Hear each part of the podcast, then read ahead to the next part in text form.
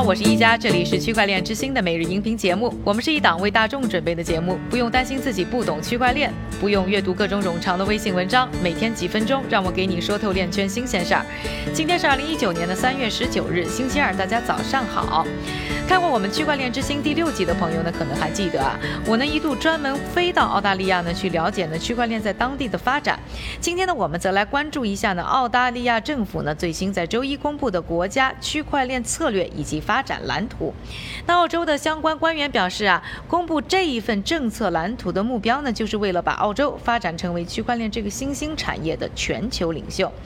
说到呢这一份蓝图的具体内容啊，涉及了区块链相关的规章。技术和容量的建设。创新、投资以及呢国际竞争和合作。同时呢，蓝图呢还表示呢，澳洲联邦政府呢将把投放在区块链相关建设上的预算呢增加十万澳元。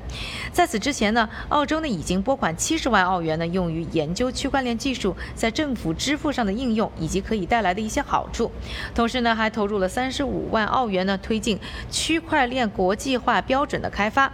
而这一次呢提及的新的拨款呢，则将用于啊支持相。关企业呢，今年到纽约参加 Consensus 区块链大会。澳大利亚政府呢，对于区块链的态度呢，一直是比较积极的。去年七月的时候呢，澳大利亚政府呢，还和 IBM 达成了长达五年、价值十亿美元的一项呢项目合作计划，主要是利用呢区块链等新技术去协助澳大利亚政府及其呢联邦部门提高数据安全级别，以及实现政府业务的自动化。说完了澳洲政府在区块链方面的新政策蓝图之后呢，下面的时间还是交给我们的韭菜哥，他为大家准备了一组。链圈的最新快讯。好的，一家，我们接下来呢，先来看一组来自企业方面的消息。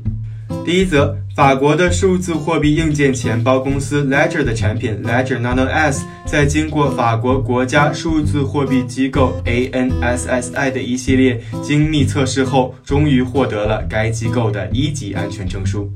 第二则消息，加拿大的线上零售商 Overstock 在其2018年第四季度的财政报告中表示，在利用了区块链平台 T Zero 的技术之后呢，该公司终于有望在今年转亏为盈。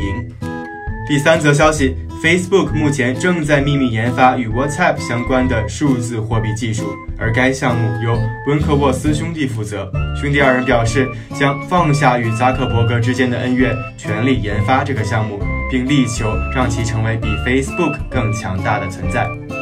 第四则消息：中国平安与以太坊为基础的人工智能科技创业公司 SingularityNet 合作，该合作将首先关注光学字符辨识、机械视觉以及模型训练这三方面的技术。